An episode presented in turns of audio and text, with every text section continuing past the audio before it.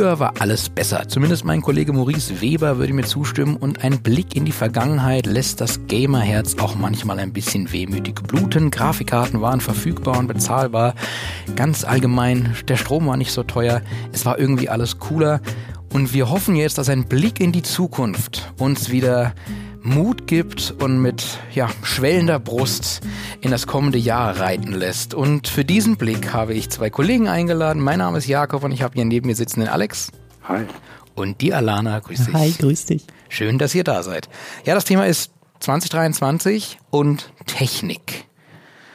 Da gibt's natürlich extrem viel zu sagen und wir müssen das Ganze ein bisschen einschränken. Ihr habt mir so eine kleine Roadmap gegeben. Wir reden über Grafikkarten und Prozessoren, also Gaming-Hardware, so das Wichtigste im Gaming-Bereich. Wir reden aber auch ein bisschen über Smartphones, steht hier, Monitore und Konsolen. Weil wir nur eine begrenzte Zeit haben, werde ich da manchmal so ein bisschen als moderierende Kraft ein bisschen drücken, nur dass ihr Bescheid wisst. Und ich würde sagen, wir legen direkt los. Grafikkarten und Prozessoren steht ganz oben bei mir auf der Liste es ist ja viel angekündigt bereits und viel liegt in der Luft. Ne? Also bei Nvidia wissen wir ja schon am konkretesten gerade, was in der neuesten Generation los ist. Was erwartet uns denn jetzt im kommenden Jahr? Ja, bleiben wir einfach mal bei Nvidia. Was da kommt natürlich einiges. Also für dieses Jahr ist ja schon die 4080 ja, angekündigt. Also die eine verbleibende 4080 mit, glaube ich, 16 GB dann. The Real 4080, wenn man so will. Ja, die wird sicherlich dann gefolgt äh, von 40, 70, 40, 60, 40, 50. Die werden das übliche Prozedere irgendwie wahrscheinlich irgendwie abspulen, was ganz erfolgreich ist. Dazu wird es wieder TI-Varianten geben. Also natürlich ist nichts offiziell davon, aber da kann man jetzt schon stark davon ausgehen, das zeichnet sich ab. Das weiß, glaube ich, jeder, der ein bisschen mit Grafikkarten sich schon auseinandergesetzt hat. Das wird das sein, was kommt. Ob man vielleicht wieder mal so ein, naja, ich will es nicht Ausrutscher nennen, wie Supermodelle oder sowas sind, grundsätzlich denkbar, glaube ich nicht. Ich glaube generell, dass das Jahr 2023 eher im, im also sich auf kleinere Karten fokussieren wird. Vielleicht gegen Ende des Jahres wird es dann wahrscheinlich, das ist kleinere Karten, wird dann sicherlich irgendwann mal so eine 4080 Ti daherkommen, die sich dann, glaube ich, eher so Ende des Jahres, da werden die Gerüchteküche mal hochbrodeln, vielleicht dann Anfang 2024. Aber ja, das erwarte ich so von, von äh, Nvidia. Gerade auch, weil wir, das, das haben wir schon in vorigen Formaten schon mal besprochen, dieser allein schon auf dem Papier sichtbare Lücke zwischen der 4080 mit 16 GB und der 4090, da reden wir ja von irgendwie 6000 äh, Shader-Einheiten mehr oder sowas. Also von 10.000 zu 16.000, wenn ich wenn ich euch noch, wenn ich euch richtig zitiere korrigiert mich, wenn ich falsch liege. Und da ist ja wohl noch ein bisschen Spielraum dazwischen, zwischen 10.000 und 16.000. Da kann man noch mal eine Karte reinstecken. Also da kann man noch mal was platzieren, ohne dass die jetzt irgendwie obsolet wäre. Ne? Also ich gehe davon aus, dass eine 4080 die irgendwann mal kommen wird. Also jetzt bei den 30, äh, bei der 3000er Generation, da war es so, da hat die 3090, glaube ich, 10.452 Kerne, irgendwie sowas. Und die äh, 3080 Ti ist da knapp dahinter, deutlich mehr Rechenkerne als die normalen 3080, also auch die 12 GB Variante der 3080. Ich könnte mir vorstellen, dass die irgendwo so in der Mitte angesiedelt sein wird, mit einer deutlich weniger Arbeitsspeicher, weil man ja realistisch sein, 24 GB Videospeicher, der Grafikspeicher, die, die brauchst halt als Spieler nicht. Also wenn du gerade auf 8K schon unterwegs bist und umsatteln willst, dann brauchst du das nicht. Macht natürlich dann schon Sinn, weil äh, Grafikspeicher kostet ordentlich Geld, wenn man da eine Variante mit 60, also 40, 80 T, wegen meiner mit 12 oder 16 Gigabyte anbietet, dafür fast so viele Rechenkerne, ähnliche Taktfrequenz. Dann kommt da sicherlich noch ein Grafikmonster auf uns zu. Ja, wir sind gespannt. Grafikmonster Alana ist ein Stichwort, denn Grafik, Grafikkartenwelt wird nicht nur durch Nvidia beherrscht, sondern auch durch Radeon. Der Termin für die Gradium Keynote ist bereits klar, dass der 3. November und ein Blick auf den Kalender sagt uns, naja, wenn wir noch die Weihnachtszeit so ein bisschen rausrechnen, das sind ja auch anderthalb Wochen, in denen weltweit nichts Großartiges passiert. Und vermutlich die Woche vor Weihnachten werden sie auch keine neuen Karten rausbringen. Das heißt, ist die Frage, kommt da denn dann nach diesem 3. November direkt eine Karte noch dieses Jahr oder schiebt sich die ganz, der ganze Radeon-Release vielleicht dann doch ins erste Quartal 23? Also momentan sagt die Gerüchteküche, es ist nur die Gerüchteküche, also nicht offiziell AMD, sagt, es soll noch Ende Dezember die erste Karte von AMD auf den Markt kommen, also tatsächlich noch dieses Jahr, ähm, aber mit Sicherheit nicht alle Karten, die man am 3. November vorstellen wird. Ähm, das heißt, genauso wie bei Nvidia, da wird sich der Release über die nächsten Monate hinziehen. Vielleicht zeigt man was auf der CES. Mal schauen. Aber mh, hm, vielleicht kommt dieses Jahr noch so ein kleines Weihnachtsgeschenk von AMD um die Ecke. wir sind gespannt. Äh, CES nur, um es kurz mal zeitlich einzuordnen. Wann, wann kommt die? Hm, ich glaube, die ist dieses Jahr vom 5. bis 8. Januar. Das Also dürfte so der Zeitraum sein. Also okay. das ist der Jahresauftakt im Endeffekt. Also es zählt als 23. Wir dürfen da jetzt offiziell drüber reden in dem 23-Slot, in dem 23-Podcast. Das ist okay. Ja, alles klar. Wir, ist nicht, ist nicht raus, ist nicht gestrichen. Ist ganz knapp 23 zählt. ja, auch ich meine, du hast, Alex, du hast gerade die, die, die, die Nvidia, das Nvidia-Line-Up angesprochen, das du vermutest.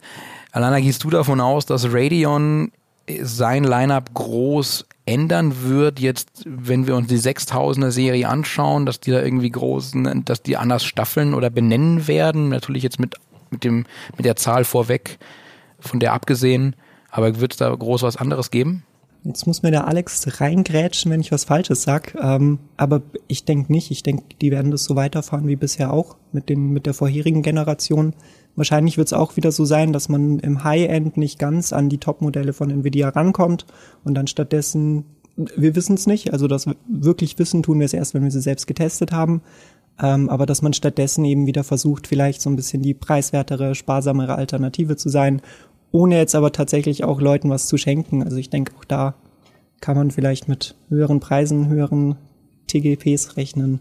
Wir müssen ja auch fair sein. Ich meine, die 6000er Serie ist ja auch eine super starke Grafikkartengeneration. Also auch wenn sie vielleicht in der einen oder anderen Richtung noch nicht an Nvidia ranreicht. Raytracing ist so ein Schlagwort, aber ist ja trotzdem eine genial gute Generation, oder? Ja, also es gibt auf jeden Fall also eine mega starke Generation, also was die reine Rasterleistung betrifft. Da sind sie im Prinzip auf Augenhöhe mit Nvidia, also die schenken sich nicht, die sind gleich stark. Klar, Raytracing und DLSS, das waren bislang die Selling Points im Vergleich zu AMD, zu, zu Radeon. Ähm, da wird AMD schon aufholen. Also ich glaube, die Gerüchte sagen aktuell, also man weiß ja schon, weiß, wissen tun wir es nicht, ist nicht angekündigt, aber man geht davon aus, dass sich die Zahl der Rechenkerne ähnlich weit oder ähnlich erhöhen wird wie bei Nvidia. Da reden wir dann auch von 15.000, 16.000 Rechenkernen auf so, einem, auf so eine, sagen wir mal, 7.900 XT oder wie sie dann am Ende heißen wird. Und die Gerüchteküche spricht da schon von doppelter Raytracing-Performance. Da hinkt AMD ein bisschen hinterher. Und gleichzeitig hat Nvidia natürlich einen Sprung gemacht. Das heißt, man könnte sich schon vorstellen, dass da vielleicht AMD jetzt auch schon aufstößt. Wo ich halt den Nachteil sehe, glaube ich einfach, ist DLSS. Da ist einfach Nvidia einfach ein Stück voraus. Einfach weil sie die einzigen sind, die das Ganze mit, mit KI-Algorithmen äh, momentan machen. AMDs äh, Upscaler, der basiert halt natürlich auf so klassischen Methoden wie Spatial Upscaling verfeinert. Es ist sehr gut mittlerweile auch, also die haben da ordentlich reingebuttert auch, aber das sind ein bisschen im Nachteil in der Entwicklung und ich denke, den Vorteil, den lässt sich Nvidia nicht so schnell äh, von der Hand nehmen. Vielleicht auch dem bisschen geschuldet, so wer auch seine Technik am schnellsten denn auch wirklich in den meisten Spielen unterbringt. Ne? Da hat natürlich AMD so einen kleinen Vorteil auch, weil natürlich auch AMD-Technik in die Konsolen verbaut ist. Ne? Da wird dann auch immer, also der, der Entwickler, der auf der Konsole sein Spiel auch rausbringen will, muss sich immer mit AMD-Hardware zumindest auseinandergesetzt haben. Das ist die Frage. Also wenn DLSS im Prinzip ein Plugin ist, das in die Unreal Engine 5 in einkau mit einkaufst, äh, das ist eine proprietäre, äh, proprietäre Technik von Nvidia, also die nur äh, die Nvidia eigen ist, dann ja, dann ist das wahrscheinlich gar nicht so schwer umzusetzen. Das ist halt die Frage, wann es kostet. Am Anfang war es immer so, da haben die noch äh, Unterstützung von Nvidia teilweise braucht, weil, ja, keine Ahnung, und die Rechenzentren hin und her. Ich glaube, mittlerweile ist das schon relativ äh, viel einfacher für die Entwickler, aber da bin ich zu wenig tief in der Materie drin. Aber letzten Endes, ich weiß schon, dass die, die, die bauen das als Plugins auf für die entsprechenden Engines. Glaube ich, wird so großes Problem ist es nicht sein. Okay, du sagst also, die großen Entwickler, so die, die wirklich die AAA-Titel machen, die haben das mittlerweile mit drin. Okay, ja, ist ja auch logisch. Ist, DLSS gibt's ja auch nicht erst seit gestern, das ist natürlich schon richtig. Ja, wir, wie weit, ich meine, diese Keynote, die wir am 3. November um 21 Uhr sehen werden seitens AMD und äh, des neuen Radio und für den neuen Radio Lounge, inwieweit kann man denn die diese Präsentationen jetzt dann schon nehmen, um so ein bisschen in die Zukunft zu schauen. Ich meine, wir haben die Nvidia Keynote gesehen, da gab es natürlich ganz krasse Zahlen mit doppelter Leistung und so. Die Benchmarks haben gezeigt, das ist nicht so, entspricht nicht so ganz der Wahrheit im, im Großen und Ganzen, in, im einen oder anderen Szenario vielleicht. Aber nichtsdestotrotz war dieser Leistungssprung gigantisch. Ja, auch wenn es vielleicht nicht doppelt so viel ist, sondern vielleicht nur 80 Prozent mehr oder sowas. Und nur ist natürlich dann absolut in Anführungszeichen zu setzen.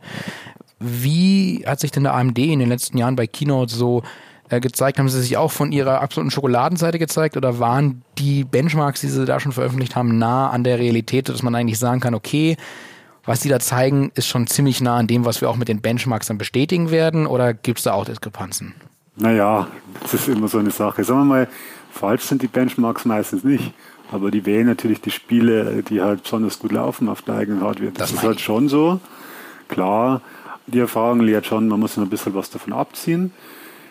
Sagen wir mal, wenn man beim Beispiel Nvidia bleibt, da ist es schon so, wenn man sich anschaut, was die theoretische Rechenleistung ist, was die Grafikkarte bringt. Also nicht jetzt in Form von Teraflops, sondern wenn man jetzt mal so einen Benchmark heranzieht wie 3D Mark, da sieht man halt schon, dass das Potenzial bereinigt von irgendwelchen Limitierungen durch CPU oder was weiß ich, also andere Systemkomponenten.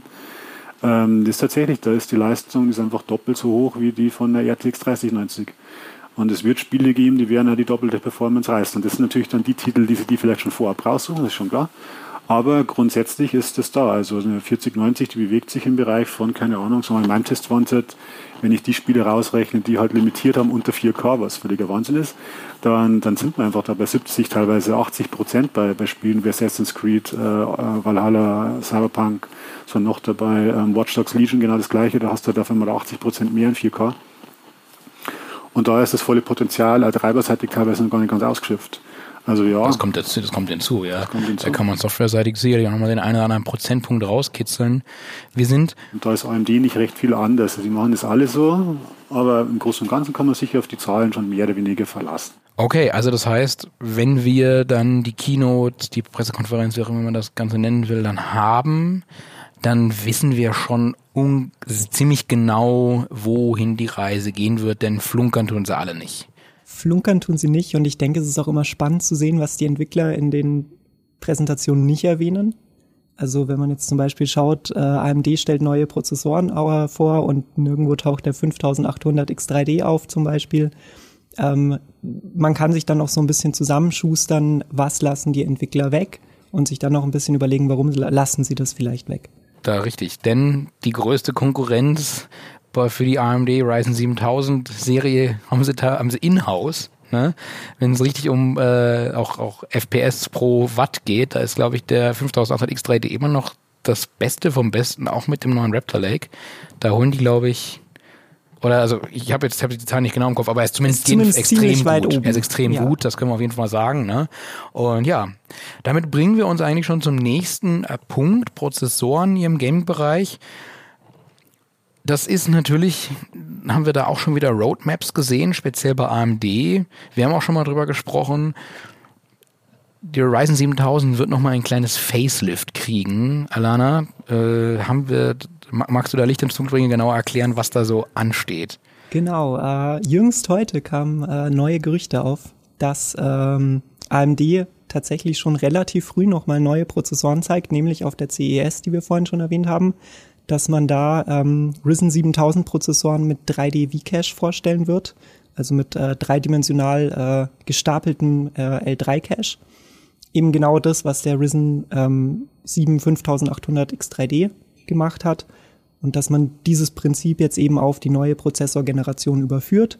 Das heißt, wir sehen dann eventuell einen Risen 7 7800 X3D, vielleicht auch einen 7900 X3D ähm, die dann mit einem deutlich größeren L3-Cache eben nochmal vor allem in Spielen mehr Leistung rausholen sollen. Diese Leistung holen sie einfach, weil sie mehr haben. Genau, also dadurch, dass man, dass man den 3D-Cache übereinander, äh, den L3-Cache übereinander stapelt, äh, sieht man in verschiedenen Titeln wirklich massive Leistungs, Leistungssprünge. Kostet das mehr Strom? Puh, also ich meine, mich erinnern, zu erinnern, dass es gar, also so marginal, so dass es nicht der Rede wert ist, so ein Watt oder sowas, keine Ahnung, so dass man sagt eigentlich, okay, das, das, das ist wurscht, das kann auch Messtoleranz sein. Das meine ich auch so gehört zu haben. Ich bin gar nicht so tief drin in den Prozessoren, äh, bin ja mehr mit den Grafikkartentests oft beschäftigt, aber ich meine, mich erinnern zu können, dass das eigentlich, also wirklich nicht viel ausmacht. Ich meine, das ist halt der Cache, der halt ein bisschen mehr braucht. Und der, Takt ist ja auch noch niedriger von den Prozessoren teilweise. Das sind ja, glaube ich, 1, 200 Megahertz, was so ein was der im Vergleich zum normalen 5800X niedriger taktet, was wieder ein bisschen Energie bringt. Also wird es Pi mal Daumen wahrscheinlich aufs Gleiche rauskommen. Jetzt, jetzt wo du sagst, wir haben ja eben diese hohen Performance pro Watt Zahlen beim 5800X 3D. Die werden schon daher kommen, dass man viel Leistung für wenig wenig Leistungsaufnahme bekommt. Also, wir können uns auf was freuen, ne? wenn, wenn AMD da schon was, hat dann da wohl noch ein paar Pfeile im Köcher, sind wir gespannt. Und gegebenenfalls sehen wir ein kleines Facelift, zumindest mal in der, in der Vorstellung dann auf der CES. Vermutlich wird Lisa Su das wieder in die Kamera halten, gehe ich stark von aus. Die Chefin, nenne ich es jetzt mal, CEO von AMD. Und dann sind wir gespannt, weil ähm, ich bin ich bin so ein bisschen äh, happy darüber, dass dass Intel und AMD jetzt so ein Kopf-an-Kopf-Rennen haben, das tut eben uns allen gut. Ne? Also das kann nur gut sein für den Endverbraucher. Wir können nur gewinnen. Wir können nur gewinnen, genau. Idealerweise bringen jetzt noch Nvidia-Prozessoren raus und dann sind nämlich alle drei großen Grafikkarten, also alle drei Grafikkarten-Player, Intel ist ja jetzt ganz auch frisch eben, selber Grafikkarten gelauncht und auch im CPU-Bereich unterwegs und dann machen sich alle drei das Leben schwer und wir profitieren von guter Technik, toller Hardware und äh, hoffentlich niedrigen Preisen. Das wäre ideal. Mit Intel würde ich gerne weitermachen, aber du hattest gerade genau, noch was. Äh, mit Intel, äh, da wollte ich noch, oder wolltest du jetzt zu den Intel-Grafikkarten noch was sagen? Ich wollte zu Intel Grafikkarten okay. und CPU euch noch Ah, was okay. nicht sagen. Ich bin, ich bin die Fragende, Olli, ihr seid die Sagenden. Ja, okay. Nicht, Ja, dass man die vergessen. Genau, die vergessen wir nicht, denn ich erinnere mich, du hast es gestern erst gesagt in einem Talk Battle Mage. Du hast gesagt, da steckt Angriff im Namen. Das ist schon angekündigt seitens Intel. Habe ich das richtig verstanden? Die, die haben auf jeden Fall eine Roadmap raus, äh, rausgebracht, wo Battlemage und auch noch ein oder zwei Nachfolgegenerationen mit drauf waren. Ich meine, da gibt es jetzt die Gerüchte, vielleicht kennst du alles, was ich nicht glaube. Es gibt auch Gerüchte, die sagen, äh, es wird vielleicht, die, die hinken ein bisschen hinterher hinter dem Zeitplan und es soll vielleicht 2023 nur ein Arc, äh, Arc ähm, Alchemist, äh, ja irgendwie einen Reload, äh, eine neue Version davon geben, Reloaded oder so. Aber grundsätzlich ist eigentlich für 2023 schon ähm, Battle Mage angedacht. Und ich glaube einfach, das ist aber wirklich nur ein Bauchgefühl, das kann ich mit nichts belegen, weil es einfach keine Zahlen gibt.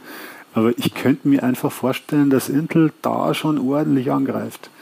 Also ich könnte es mir vorstellen. Also vielleicht ist es auch nur der Wunsch, der aus mir spricht. Aber wenn ich mir einfach den anschaue, ich habe es auch gestern im Grafikkarten-Slot gemacht, haben wir also im Talk äh, schon gesagt, wenn man sich den Sprung anschaut, den, den Intel fast aus dem Nichts gemacht hat, ist das wirklich gigantisch. Das, ist eine, das kann man gar nicht hoch genug einschätzen, was die da geleistet haben.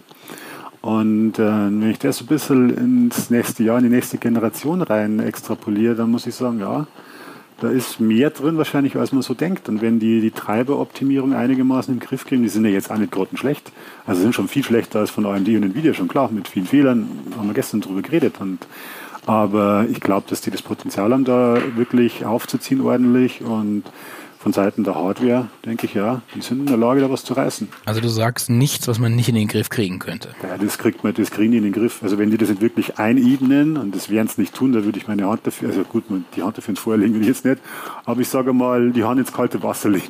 Du bist dir schon recht sicher, Ja. dass Intel dann nicht nach fünf Minuten das Nee, andere es macht doch gar keinen Sinn. Also ich habe es auch gestern schon erwähnt, das ist ja doch auch, die wollen ja in die ganzen KI-Bereiche, wo du einfach diese Tensorkerne und diese ganzen vielen Parallelisierungssachen einfach brauchst, die Grafikkarten einfach bieten. Das ist ja nur ein logischer Schritt, weil alles, was in der Zukunft kommt, wird irgendwie mit KI irgendwie in Verbindung stehen. Und da will Intel natürlich halt drin sein. Und die Grafikkarten, die kannst halt da mitentwickeln, mehr oder weniger, für Spieler. Das ist ja, das geht ja Hand in Hand einher. Alana, Intel hat nicht nur Grafikkarten, wir haben den Raptor Lake Launch jüngst gesehen.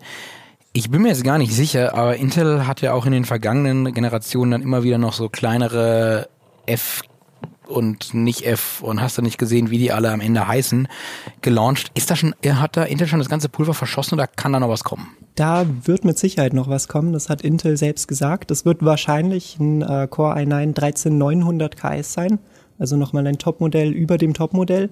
Ähm, da haben sie bereits angekündigt, dass sie damit dann die 6 Gigahertz Grenze knacken wollen. Also das wird wahrscheinlich der erste Aufschlag sein dieses Jahr, mit dem man dann wahrscheinlich nochmal die X3D-Prozessoren angreifen wird. Ähm, und dann später im Jahr kommt wahrscheinlich nochmal eine komplett neue Generation, also dann Intel 14000. Wieder ein Ähm, Lake. Wieder ein Lake, Meteor Lake. Oh, das klingt auch, wie Alex vorhin sagte, nach Angriff. Battle Mage, Meteor Lake, Donnerwetter, Explosiv. Donnerwetter, Donnerwetter, ja.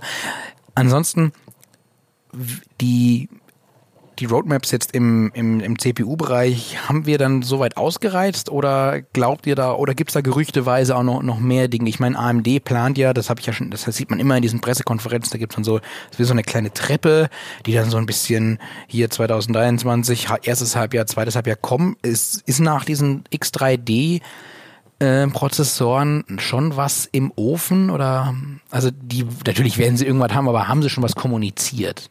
Direkt kommuniziert schwierig, aber wir haben viele Gerüchte, viele Vermutungen, viele Brancheninsights, wie es weitergehen wird. Also das eine ist, glaube ich, so ein bisschen, dass, dass die Entwickler den Cache für sich entwickelt, äh, entdeckt haben. Wenn man den Cache größer macht, bringt das mehr Power in den Spielen, ohne nochmal massiv die Leistung hochdrehen zu müssen. Dann, was jetzt spannend wird, ähm, AMD setzt ja schon seit längerem auf Chiplet-Designs, also dass man mehrere spezialisierte Dice hat für verschiedene Aufgaben. Das wird jetzt Intel mit Meteor Lake auch einführen. Das heißt, da sehen wir wahrscheinlich dann nochmal größere Weiterentwicklungen. Ähm, dann, was wir auch eben bei Intel sehen, ist, dass man die kleinen Performance-Kerne, dass man bei denen anzieht, dass die Kernzahlen dadurch insgesamt nochmal größer werden. AMD will ja in ein paar Jahren auch auf ein Chiplet-Design äh, auf diese, diese verschiedenen Kerne umsteigen. Also, dass man auch große Kerne und kleinere Performance-Kerne anbietet. Ähm, ich denke nicht, dass wir das Ende der Fahnenstange erreicht haben. Ich denke aber auch nicht, dass wir das Ende der Leistungsaufnahme erreicht haben. Also, wahrscheinlich wird man auch da weiter nach oben gehen, aber das ist jetzt eine rein persönliche Vermutung. Ich verstehe. Wobei man ja auch ein bisschen fair sein muss und sagen muss, ja, die Effizienz hat sich bei allen, auch wenn sie mehr fressen, unterm Strich immer verbessert. Speziell natürlich in diesen unteren Gigahertz-Bereichen. Natürlich, umso höher man hinaus will, umso ineffizienter wird das dann. Das wissen wir, glaube ich, alle, die sich so ein bisschen mit Hardware auseinandersetzen. Umso mehr Strom man reinpumpt, umso weniger hat man dann am Ende davon. Auch einer der Gründe, weshalb man die 4090 irgendwie um 30 Prozent äh, Strom killen kann und sie hat immer noch 95 Prozent Leistung oder sowas. Also das ist echt krass. Ja, ich glaube, wir haben einen guten Rundumschlag gemacht, so was jetzt die, die typischen Gaming-Geschichten betrifft. Wollen wir mit Smartphones weitermachen? Steht ihr noch auf meiner Agenda? Oder habt ihr noch was im, im Gaming-Bereich zu sagen? Wir können, noch, also ganz euch überlassen. Es gibt durchaus Sachen, die man noch ansprechen kann, glaube ich. Ein paar, wenn ich jetzt gerade spontan dran denke, PCI 5 ist ein Thema, DDR5 Arbeitsspeicher ist ein Thema, das hast du heute eh schon ein bisschen ausführlicher auch behandelt. Vielleicht sollte man da noch eingehen, ich weiß es nicht. Ja, sehr gerne. Also ähm, ich weiß von beidem dass es jetzt im Gaming nicht so der absolute Gamechanger sein wird. Also PCI 5, die jetzt nicht dafür sorgen, dass wir quasi wir durch die Zeit reisen, wenn wir Spiele laden und Minus-Ladezeiten haben oder sowas. Und ich glaube, DDR5 wird jetzt auch nicht der große FPS-Gain sein. Aber sagt mir noch mal ganz kurz, was kann, was erwarten wir denn? Weil, wenn ich es richtig im Kopf habe, PCI 5 SSDs gibt es noch gar nicht und ich glaube, auch die aktuellen Grafikkarten von Nvidia sind nicht über PCI 5 angebunden? Nee, die sind tatsächlich PCIe 4 das habe ich ja, ich habe gerade auch PCI 5, aber die haben halt diesen PCI 5 Stecker, ehrlich gesagt, ich bin mir da. Aber es ist ein, also angebunden über die Plat auf die Platine sind sie über PCI 4. Und bei Radeon wissen wir da schon was, aber macht es auch den Riesenunterschied?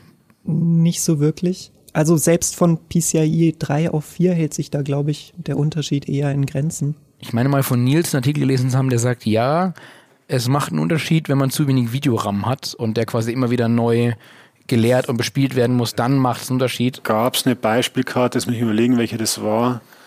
War das die 5000, 5500 XT oder so? Mit 4 Gig oder so. Die gab es mit ja. 4 und 8 Gigabyte. 5000, im Moment war das nicht schon 6000? Nee, das glaube ich, war die, ich glaube schon, ist es auch egal. kleine Radeon. Aber ich glaube, es, ich, ich glaube, es war, es war von dieser Größenordnung, die gab es in 4 und mit 8, 8 Gigabyte und da ist dann tatsächlich so klar, wenn du dann ähm, Moment, Limit bist. Das muss die 5500 ja, XT ja. gewesen sein, das ist meine. Ja, darum habe ich dich auch so angeguckt.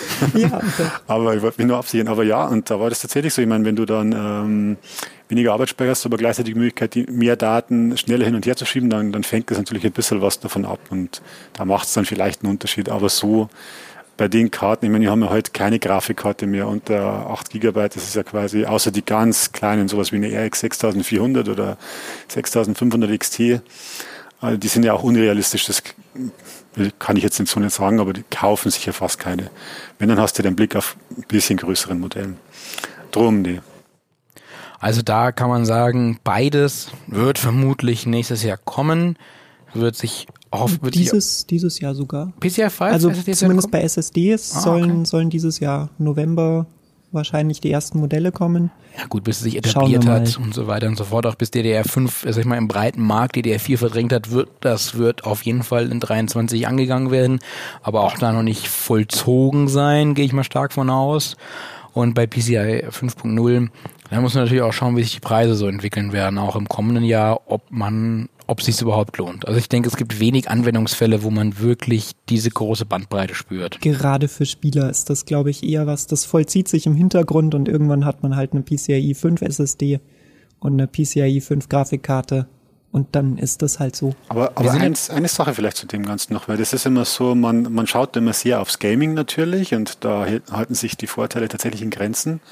Wo ich halt mehr den Vorteil drin sehe, ist so diese, diese normale Anwendungsfälle, dieses normale im System sein. Wenn du einfach das Gefühl hast, okay, du hast jetzt da 30 Trilliarden Browserfenster offen und sonst irgendwas, machst noch irgendwelche Fenster auf und es wird einfach noch alles smoother, das wird besser flutschen. Klar, jetzt kann man sagen, braucht man das, aber es ist halt schon, ich glaube, der Komfort, der wird damit steigen. Auf das ist was, wo ich mich persönlich freue. Ich meine, ich habe ja auch das Glück, dass ich dann so Sachen testen darf und für Grafikkartentest entsprechend ähm, ja, High-End-Systeme dann habe. Und da bin ich tatsächlich äh, mehr drauf gespannt, was das so im normalen Alltag mir bringt, ob sich das einfach nochmal butterweicher anfühlt und ja, aber klar, kann man sich natürlich darüber streiten. Können wir dann lesen in einem deiner zahlreichen Artikel, die du so in der Woche rausfeuerst? Die werde ich, irgendwas werde ich dazu schreiben, ja. Wir werden gespannt sein und auf der die Games da belauern, auf jeden Fall. Noch abschließend dazu sei vielleicht gesagt, auch wenn wir gerade jetzt beides so ein bisschen für Gamer in Anführungszeichen schlecht geredet haben. Die Techniken an sich sind ja nicht schlecht, sie sind wegweisend, wir brauchen sie. Diese Bandbreiten, diese Geschwindigkeiten werden irgendwann vermutlich ausgereizt werden. Vielleicht nicht heute, vielleicht nicht morgen. Aber dieser technische Fortschritt ist auf jeden Fall wichtig, dass eben ja, die Hardware das auch abliefern kann, was die Software dann einer, einer eben der Hardware abverlangt. Das ist ja vielleicht auch was, was ganz Schönes, ähm, wenn man die neue Hardware, die neuen Entwicklungen gar nicht braucht, weil man davor nie an diese Grenze stößt, sondern dass es einfach fließend sich mitentwickeln kann und dass die Bottlenecks vielleicht schon aus dem Weg geräumt sind, bevor sie absolut, überhaupt auftreten. Absolut. Also ich muss auch sagen, ich sehe das schon so. Also eigentlich der, der Traum ist ja der, dass du irgendwann mal keine Ladezeiten hast. Du machst, du klickst die Sachen an, es ist völlig instantan da, ohne Verzögerung. Und jetzt kann man natürlich fragen, will man da hin? Aber ich würde mal sagen, die Leute in 30, 40, 50 Jahren, die werden zurückschauen und sich fragen, wie konnten die damit leben, dass so 20 Gigabyte so und so lange gedauert haben zum Runterladen? Wie konnten, wie konnten die damit leben, dass du eine Datei verschieben musst und das dauert? Das wird völlig und klar. Kann ich auch vollkommen nachvollziehen, wenn ich in den, keine Ahnung, äh, in 20 Jahren in den 60 Jahre alten Jakob oder 50 äh, Jahre alten Jakob äh, mich hineinversetzen werde, weil wir erinnern uns alle noch, als USB 2.0 Standard war und wir probiert haben, ein Gigabyte auf unseren unglaublich langsam USB-Stick zu ziehen und man gemerkt hat, wie die Haare wachsen dabei. So. Und heute ziehst du dir halt irgendwas über USB-C drauf und es geht schon viel, viel schneller. Teilweise eben bei so einem Gigabyte merkst du es vielleicht schon gar nicht mehr. Groß, das sind ein paar Sekunden. Okay, und früher haben wir dafür vielleicht 20 Minuten gebraucht oder sowas. Also kann ich voll fühlen, bin ja voll bei dir und diese Entwicklungen sind absolut richtig. Das heißt, das ist ja nicht, auch nicht nur eine Sache, die im 23 passiert, sondern die wir jetzt in den nächsten Jahren erwarten werden. Das, da können wir sicher sein, dass sich immer was tun wird. Ich glaube, damit können wir die Gaming-Sparte gut abschließen. Ja, und ich würde sagen, wir stechen mal in das nächste Thema, das ihr beide vorbereitet habt, nämlich Smartphones. Da stecke ich aber gar nicht so tief drin wie ihr. Das heißt, ja, ich habe mir aufgeschrieben, iPhone und 14 und Co. sind da, aber wie geht es die nächsten Jahre weiter? Ja, wie geht es die nächsten Jahre weiter? Hier ist die Frage. also vielleicht ist die nächsten Jahre ein bisschen zu weit gefasst. Äh, nächstes Jahr geht es auf jeden Fall weiter, bestimmt erstmal mit Samsung. Ähm, da ist die Erwartungshaltung, dass im Januar oder im Februar die neue äh, Galaxy S-Serie kommt, das S23, S23 Plus, S23 Ultra. Das wird wahrscheinlich so den, den Smartphone-Auftakt machen im Flaggschiff-Bereich.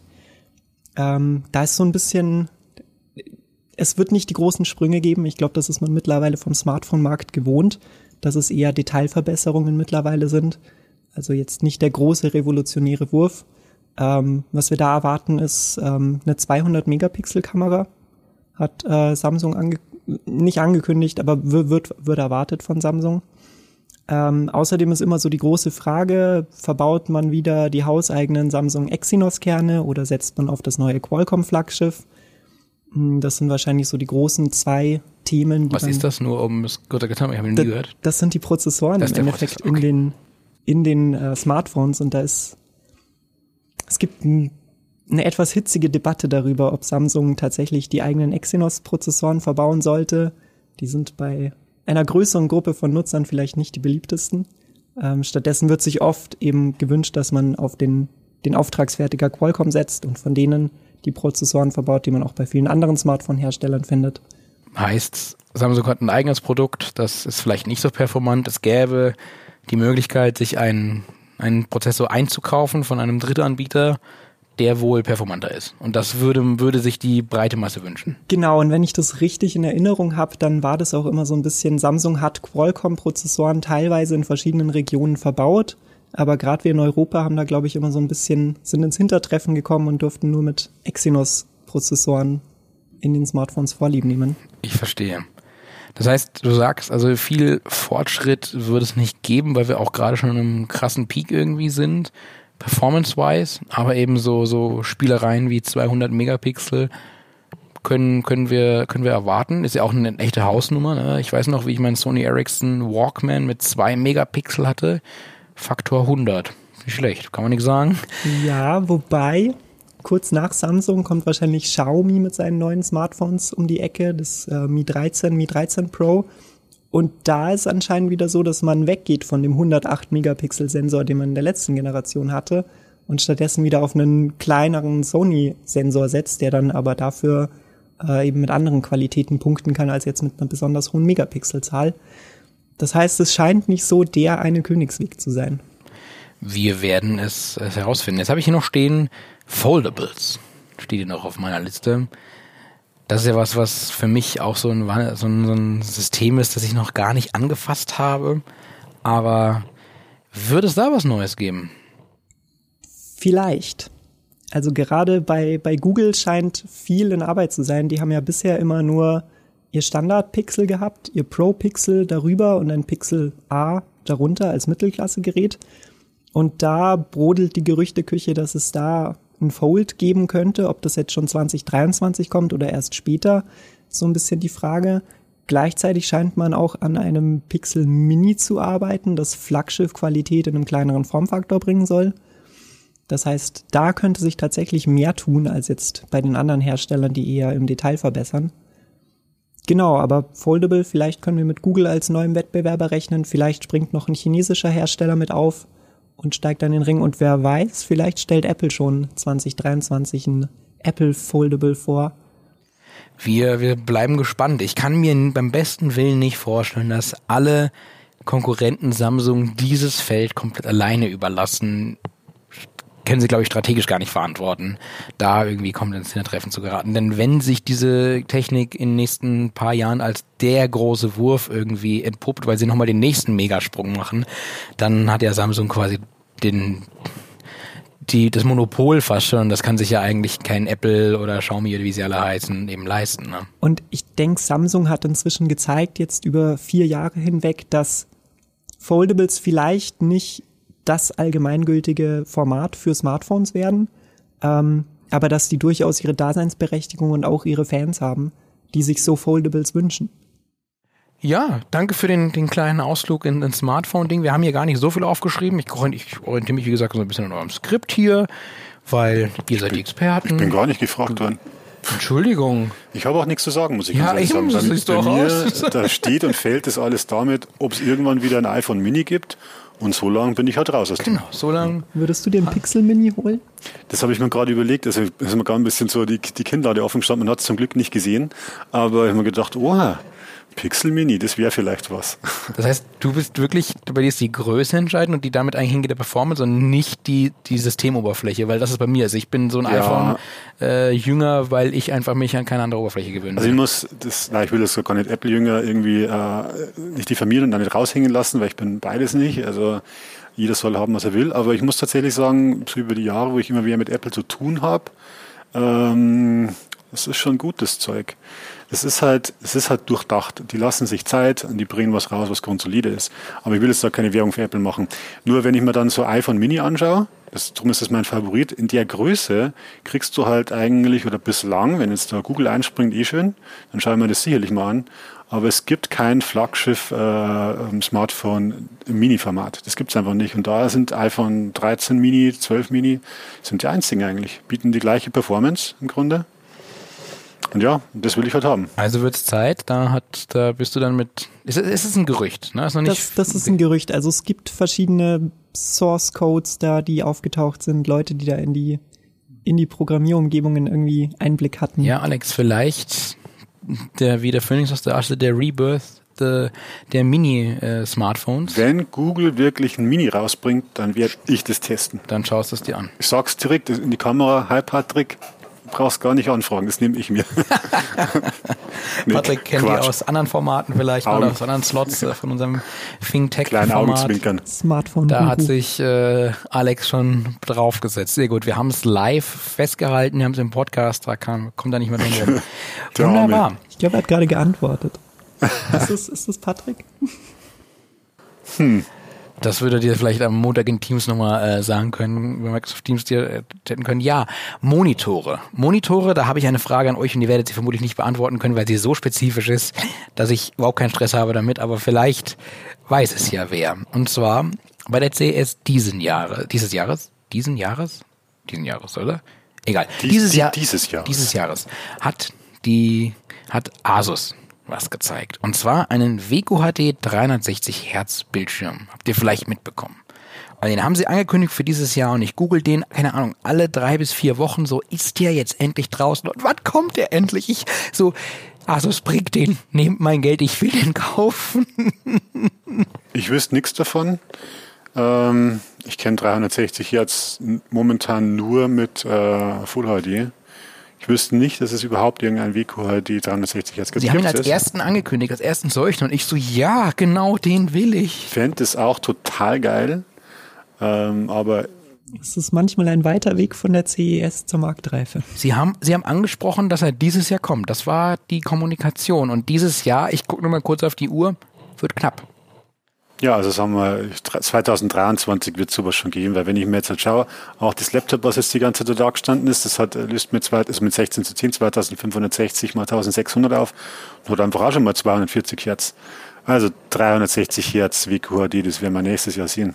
Durch drauf wetten. Wunderbar. Also wie gesagt, ist ja auch schon angekündigt, vielleicht hatten sie Probleme bei der Herstellung. Ich meine, es ist viel passiert auf der Welt, ne? Da kann mal irgendwas ins Hintertreffen geraten oder hinten runtergehen, Inflation, Ukraine-Krieg, Pandemie, wissen wir alle, was so auf der weltpolitischen Ebene gerade passiert. Das spüren wir auch im Gaming, ganz klar. Und da kann natürlich so eine Produktion oder noch die, das Feintuning, die Entwicklung auch nach hinten losgehen. Und im Chat wird gerade geschrieben, auch 4K-Bildschirme, da hat sich die letzte Zeit nicht so viel getan. Das ist vielleicht ein gutes Stichwort. Wisst ihr da was, ob sich da was tut? Ich meine, das ist auch wieder eine sehr spezifische Frage. Ja, ist die Frage hinsichtlich der Herz zu verstehen ja, also ist auch nicht so mein Kernthema im Prinzip, aber natürlich hat man immer wieder zu tun mit den Sachen und man kriegt viel mit in dem, in dem ganzen Kosmos, in der Tech-Bubble.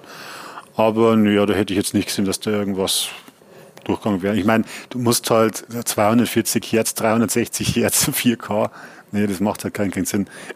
Also wenn man da nochmal kurz zu Grafikkarten zurückgeht, äh, jetzt mit einer 4090 und vielleicht auch mit einer 7900 XT, da kann man mit entsprechenden KI-Berechnungen oder Skalieren ähm, schon in den Bereich kommen. 144 FPS in 4K, äh, 240 und äh, darüber hinaus, das sind wir noch ein Stück entfernt. Das macht also schlicht gar keinen Sinn. Aber wir sind auf einem guten Weg. Ich glaube, ich nehme mal das große Glas ganz kurz. Mach das. Öl deine Stimme, mein Guter. Ja, ansonsten es gibt ja im Bildschirmmarkt nicht nur, sind nicht nur Herz und äh, Auflösung der heiße Scheiß, sondern auch noch andere Technologien wie Panels etc. pp. Können wir da was Neues erwarten? Mikro-LED beispielsweise. Achso, Mikro-LED, ja, ich habe gerade noch mal kurz vom Podcast äh, oder ja, unsere Ausstrahlung hier geschaut. Ähm, was es da so gibt, was sich so tut, da ist nach wie vor der Stand äh, 100 Zoll ungefähr, weil die Mikro-LEDs, das ist schon, also vielleicht muss man ein bisschen weiter ausholen. OLEDs kennen die meisten, das sind selbstleuchtende Dioden. Ähm, wahrscheinlich die beste Technologie, wenn es um Bildqualität, Reaktionszeiten und so weiter, Kontrast, Schwarzwerte, also da gibt es so viele Bereiche, wo das einfach das Nonplusultra ist. Und im Endeffekt sind Mikro-LEDs, das das, äh, was wir da gerade sehen, ist ein äh, QD-OLED, äh, Oder ja, das ist Quantum Dot. Genau, das heißt, das, das mixt zwei Technologien, das ist nicht OLED rein, sondern du hast halt eine Hintergrundbeleuchtung, das ist die Hintergrundbeleuchtung quasi ein blaues OLED das hat dann auf die, äh, auf die Quantum-Dot-Kristalle fällt und die dann das, das grüne und rote Licht raus das ableiten. Das ist quasi momentan State of the Art. Das ist das State so of the Art, das ist noch gar nicht so am Markt, aber es, das ist halt, das mixt halt die beiden Technologien, macht geschickt. Ich meine, man könnte auch so formulieren, es ist, es ist irgendwie neu, aber es holt einfach das Beste zweier Welten zusammen und da kannst du wahrscheinlich Farben nochmal brillanter, höhere, äh, ja, längere Laufzeiten und so weiter garantieren. Also sicherlich ist das gut, aber der nächste große Schritt, der ist ganz ohne Zweifel Micro-LED. Die vereinen alle Vorteile von OLED, äh, von OLEDs und klammern aber die Nachteile, so diese Einbrenneffekte wahrscheinlich größtenteils mit aus. Und ja, da ist man so, die gibt es eigentlich schon länger. Das ist eine Technologie, die ist mindestens 20 Jahre alt, glaube ich ähm, ist jetzt die letzten Jahre so ein bisschen Richtung Marktreife gegangen. Da sprechen wir jetzt aber von Monitoren im Bereich von 100 Zoll. Da kannst du einfach die Mikro-LEDs noch nicht so klein bauen, dass du kleinere Monitore schaffst. 100 Zoll, ich weiß nicht, wie teuer die sind. Äh, das kostet äh, schon einige zigtausend, glaube ich. Das ist mehr. Ja, aber das wird natürlich kommen. Also in ein paar Jahren werden wir die sehen, die werden im handlicheren Format kommen. Dann irgendwann haben wir 77 und 80 und 65 Zoll gewohnte mit Micro-LED. Und ja, das wird das nächste große Ding. Ich glaube, da hat kaum jemand Zweifel dran. Also gibt, gibt natürlich auch Mini-LED, man darf das nicht verwechseln. Mini-LED bezeichnet die Hintergrundbeleuchtung und Micro-LED sind wirklich dann selbstleuchtende äh, Dioden. Sind ein bisschen verwirrend mit den ganzen Begrifflichkeiten da. ja, aber ja, das aber nächste große Ding. Gott sei Dank haben wir eben Leute wie euch, die im Zweifelsfall, wenn sowas rauskommt, auch nochmal in Artikelform hin und wieder mal äh, zu Papier bringen und dafür sorgen, dass ihr bestens informiert seid da draußen und äh, wenn ihr Fragen habt oder sowas, die wir jetzt hier nicht perfekt beantworten können, dann empfehle ich euch die Gamestar.de mit Informationen über Informationen über Informationen. Da werdet ihr immer fündig werden und wenn der neue heiße Scheiß kommt, dann werdet ihr es da ganz bald lesen. Da könnt ihr sicher sein. Habt ihr sonst noch was zu Monitoren zu sagen, was so die nächsten Geschichten im kommenden Jahr sein könnten? Ich meine, wir haben gesagt, der 360 Hertz Asus Monitor kommt hoffentlich. Gell, Asus? Ja, für mich persönlich. Aber ansonsten, ich meine, ich bin ja nicht alleine auf der Welt. Vielleicht freuen sich ja noch andere über andere Sachen. Ich weiß es nicht. Es gibt schon noch eine Sache. Also natürlich wären Mini-LEDs, das ist also wirklich eine sehr fein aufgedröselte Hintergrundbeleuchtung die halt da höhere Kontraste zulässt und bessere Schwarzwerte. Das ist, das ist schon mittelfristig das, was äh, weiter größeren Anklang finden wird. Soweit ich weiß, gibt es da aber schon die ersten Modelle auch im, da, im das, das ist schon, Ja, da gibt es ne? schon welche. Aber das wird sicherlich ausbaut und das wird die Bildqualität auch nochmal drastisch in die Höhe treiben, weil da einfach wirklich, wie gesagt, Schwarzwerte und Kontraste sind somit die ausschlaggebenden Dinge für Bildqualität und das können die bei traditionellen LCD-LED-Bildschirmen einfach nochmal ordentlich verbessern. Ich verstehe. Es ist der Wahnsinn. Also ich ähm, hätte so viele Fragen, aber unser Tag hat auch einfach nur 24 Stunden. Denn wir haben noch ein weiteres großes Thema, das wir auf jeden Fall beleuchten wollen, noch in unserem Podcast, in unserem Talk hier. Und zwar, das sind Konsolen. Wir haben das, ich habe das schon mit äh, Tobi Feldteam, Kollegen von GamePro, in einem, anderen, in einem anderen Find Your Next Game Slot schon mal angeschnitten. Aber wir wollen da nochmal ganz kurz eintauchen. Ich meine, das ist krass, 2020 kam die aktuelle Gen raus, also Next Gen, aktuelle Gen. Wir wissen, wir sind da in so einem Hybrid. Modus gerade, weil es dann einfach nicht genügend neue Konsolen gibt, aber Xbox Series X, Schrägstrich S und PS5 sind schon zwei Jahre draußen. Zwei verdammte Jahre, das ist schon wirklich lange. Und trotzdem hat noch nicht jeder eine, der eine haben möchte. Noch nicht alle SpielerInnen können sich so ein Ding hinstellen. Und jetzt natürlich die Frage, wie sieht das nächstes Jahr aus? Und ich weiß, ihr könnt das nicht mit Sicherheit sagen, aber habt ihr Tendenzen? Wie entwickelt sich so der Markt, was so eben Chipknappheit betrifft? Oder lässt die Nachfrage langsam nach? Oder weiß ja was, gibt es vielleicht einfach keine Titel, sodass sie auch nicht zu kaufen lohnt? Also kann ja auch sein. Aber äh, habt ihr denn schon eine, eine grobe Prognose? Wir zwei vielleicht weniger, aber ich habe da einfach mal dreisterweise im Voraus bei unserem Konsolenprofi beim Chris nachgefragt und äh, mir dem seine Einschätzung eingeholt, was er da meint. Und äh, der hat gute Nachrichten gehabt für uns. Ähm, also einerseits bei der Xbox Series, da ist ja die Verfügbarkeit im Endeffekt mittlerweile schon ganz gut gegeben. Also wenn man da ein bisschen Auge drauf hat, ich meine, bei der Series S sowieso, bei der Series X aber inzwischen auch, dann kriegt man da auch eine. Bei der PlayStation 5 sieht's ja immer noch ein bisschen schwieriger aus, aber auch da hat er gemeint, dürfte sich das langsam verbessern. Er erwartet jetzt nicht, dass wir irgendwie ab Januar 2023 schon alle die PS5 quasi äh, säckeweise kaufen können. Ähm, aber dadurch, dass man da jetzt auch intern bei den Teilen verkleinert hat, ähm, dass sich die Verfügbarkeit 2023 da auch verbessern dürfte.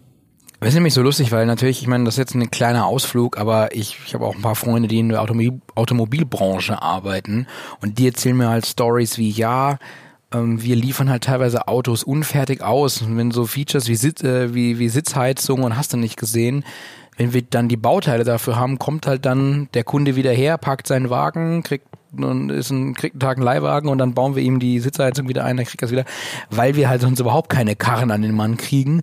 Und ich habe das Gefühl, dass wir, auch was Grafikkarten betrifft, also so ein bisschen in der Gaming-Welt so auf einer kleinen Insel mittlerweile leben und da deutlich äh, in Anführungszeichen besser dran sind, weil man ja eben doch online eigentlich eben genügend 3080, 3090, äh, vielleicht die 4090 jetzt noch nicht, weil die sind auch ganz frisch, die zählt jetzt glaube ich noch nicht, aber eben doch noch ein, die meisten Grafikkarten eben kaufen können und das war ja super dramatisch in den zwei Jahren davor und ist jetzt okay und wenn ich mir eben so andere Branchen anschaue, ist das sehr furchtbar. Also diese Chipknappheit ist, wenn man jetzt sich nur aufs Gaming konzentriert, das ist eigentlich eine falsche Herangehensweise, die gibt es noch und äh, die haut natürlich auch noch da mal so in diese Playstation-Produktion auch nochmal ordentlich rein und macht Probleme, ne? also weiterhin. Ja, und betrifft glaube ich gar nicht in erster Linie wirklich, ich meine, da ist ja auch eine APU dann drin, äh, ein Prozessor.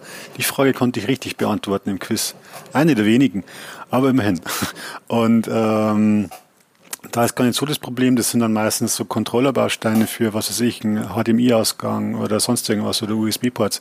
Da, da hapert es eher an den, kleinen, an den Kleinstteilen. Das ist ganz interessant. Und weil die Sachen sind nämlich ja überall anders gefragt. Die brauchst für Fernseher, die brauchst teilweise auch in den Autos. Und da ist quasi die, die, die Konkurrenz auf dem Markt da viel größer. Ja, also teilweise an so Dinge, an die man gar nicht denkt. Verpackungsmaterial brauchst du auch. Wenn du keine Verpackung hast, kannst du, kannst du die PlayStation 5 auch nicht verschicken. So Sachen. Vielleicht Und auf Ebay. Wie bitte? Vielleicht auf Ebay. Vielleicht auf Ebay, so Marke Eigenbau, schon irgendwie zusammengeschustert. Klar, wenn du es gebraucht kaufst, aber ich glaube, Sony geht nicht her und äh, ja, sammelt bei den, bei den Mitarbeitern alte Papa ein und, und wickelt dann damit ein. Glaube ich zumindest nicht. Wenn, wenn ihr da Stories zu habt, teilt ihr uns gerne mit. Aber gehe ich jetzt mal nicht von aus. Also du sagst, die Verfügbarkeit wird besser. Also zumindest dein Kollege Chris hat das gesagt. Konnte er auch genau begründen, woran das liegt? Hat er noch so, hat er noch irgendwelche Eckdaten genannt, wo, weshalb er glaubt? Ich meine, gesunder Optimismus finde ich super, aber ich hätte gerne noch ein paar Fakten dazu oder zumindest eine Idee. Ähm, wenn ich das richtig verstanden habe bei ihm, dann lag das vor allem an verschiedenen Hardware-Revisionen, die man bei Sony jetzt durchgeführt hat, dass man eben verschiedene von diesen kritischen Teilen entweder umgebaut hat oder verkleinert hat, dass man nicht so viel Rohstoffe braucht, nicht so viel Halbleiter braucht zum Beispiel. Ähm, und dass dadurch jetzt eben dann mit den verfügbaren Mitteln mehr oder schneller Playstations gefertigt werden können. Und man muss ja auch sagen, der Markt hat eine gewisse Sättigung mittlerweile erhalten. Er ist noch nicht komplett gesättigt, sonst wären die Läden voll, logischerweise. Aber wie hier auch gerade im Titel geschrieben wurde, die Nachfrage sinkt natürlich, umso mehr Konsolen an den Mann und an die Frau kommen, logischerweise. Entsprechend, ja, ist das vermutlich auch ein Faktor, dass nicht mehr 100.000 äh, Spielerinnen und Spieler da äh, äh, bei Amazon auf den Knopf hämmern, sondern vielleicht nur noch 20.000. Es erledigt sich damit dann ja auch zum Beispiel so ein Scalper-Problem, wenn die Nachfrage sinkt, dass dann natürlich auch nicht mehr so hart aufgekauft wird. Mhm. Also wird da wahrscheinlich auch eine Rolle mit reinspielen. Ja, auf jeden Fall, auf jeden Fall. Aber interessant wird schon, weil wenn die Sachen sind jetzt zwei Jahre ungefähr auf dem Markt Normalerweise ist es bei den Konsolen ja schon so, dass, dass die, die richtig guten Titel, die kommen erst so Mitte oder Ende der eigentlichen der Laufzeit. Da kann man schon dranbleiben. Also ich persönlich, ich äh, schiel schon immer mit einem so Auge so auf die Preise und was weiß ich, oder äh, möglichen Kaufoptionen zur PlayStation 5. Irgendwann mal ja, werde ich vielleicht zuschlagen bei Gelegenheit. Absolut. Ich bin ja, ich habe es vorhin schon mal erwähnt, wir haben in einem anderen Podcast haben wir über VR gesprochen und ich war ein VR-Noob. Jetzt bin ich VR-Experte plötzlich über Nacht geworden, das stimmt auch nicht ganz, aber äh, von einem Leugner zu einem Jünger, so könnte man es vielleicht sagen. Und äh, plötzlich ja, bin ich, bin ich äh, hyped auf eine PlayStation VR in der zweiten Generation, die natürlich auch exklusiv für die PlayStation 5 kommen wird. Da haben wir mit dem Kollegen Sebastian und unserem Experten Dominik im Podcast davor über VR gesprochen, über Horizon. Und leck mich am Ärmel, sah das geil aus. Und auch Sebastian, der es bereits in der Demo hat anspielen können, war so begeistert. Und das soll eben auch kommen, das Jahr kommen. Ich dachte mir, ich teile auch noch ein, ein, eine kleine Anekdote eben für 23. Wir werden uns auf neue VR-Geschichten freuen dürfen und natürlich auch speziell bei der PlayStation 5, die sich ja so ein bisschen auf die Fahne geschrieben hat, auch mit der letzten Generation schon. Das hat ja auch gut funktioniert und eben Sebastian meinte, das ist jetzt nochmal einen ganzen Zacken geiler. Nochmal immersiver, nochmal besseres Spielgefühl, sieht einfach besser aus. Man kann sie nochmal mehr drin verlieren. Und wie gesagt, ich bin von ein absoluter VR-Leugner gewesen. Und jetzt denke ich mir, boah, scheiße, das muss ich kaufen. Und ich hoffe, das hat das Fluchen hat gerade keiner gehört. genau, er war da ja ziemlich begeistert davon. Und ich denke, das wird auch so ein bisschen so die Feuerprobe sein jetzt. Ähm, die PSVR 2 selber kann überzeugen.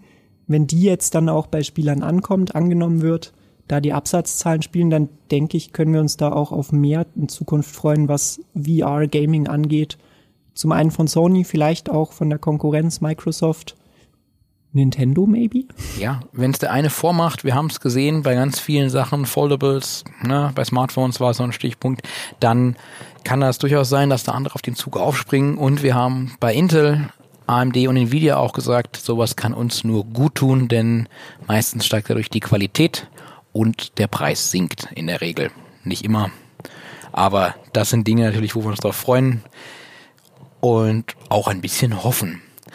Es war mir ein Fest. Wir sind schon wieder am Ende unseres kleinen Slots. Wir haben über wahnsinnig viel gesprochen. Es kommt extrem viel in 23 Prozessoren, neue Prozessoren, neue Grafikkarten, kleinere Grafikkarten von bereits gelaunchten. Bei den Monitoren wird sich einiges tun. Micro-LED hast du gesagt. Wir werden hoffentlich eine bessere Verfügbarkeit der PlayStation 5 haben. Wir werden da VR in der zweiten Generation sehen. Also es gibt einen Haufen, auf das wir uns freuen können. Die beste Nachricht für euch ist, ihr habt viel, über das ihr erzählen könnt. Und somit ist der Job sicher. Ja? Immer eine gute Nachricht. Das, darüber freuen wir uns immer. Vielen lieben Dank fürs Zuhören. Vielen lieben Dank, ihr beiden, dass ihr da wart. Alex und Alana, danke für eure Anekdoten und eure Expertenmeinungen. Das war mir wie immer ein Fest. Vielen Dank fürs Zuhören, wie gesagt. Und bis zum nächsten Mal. Ciao und tschüss, liebe Podcast-Zuhörer.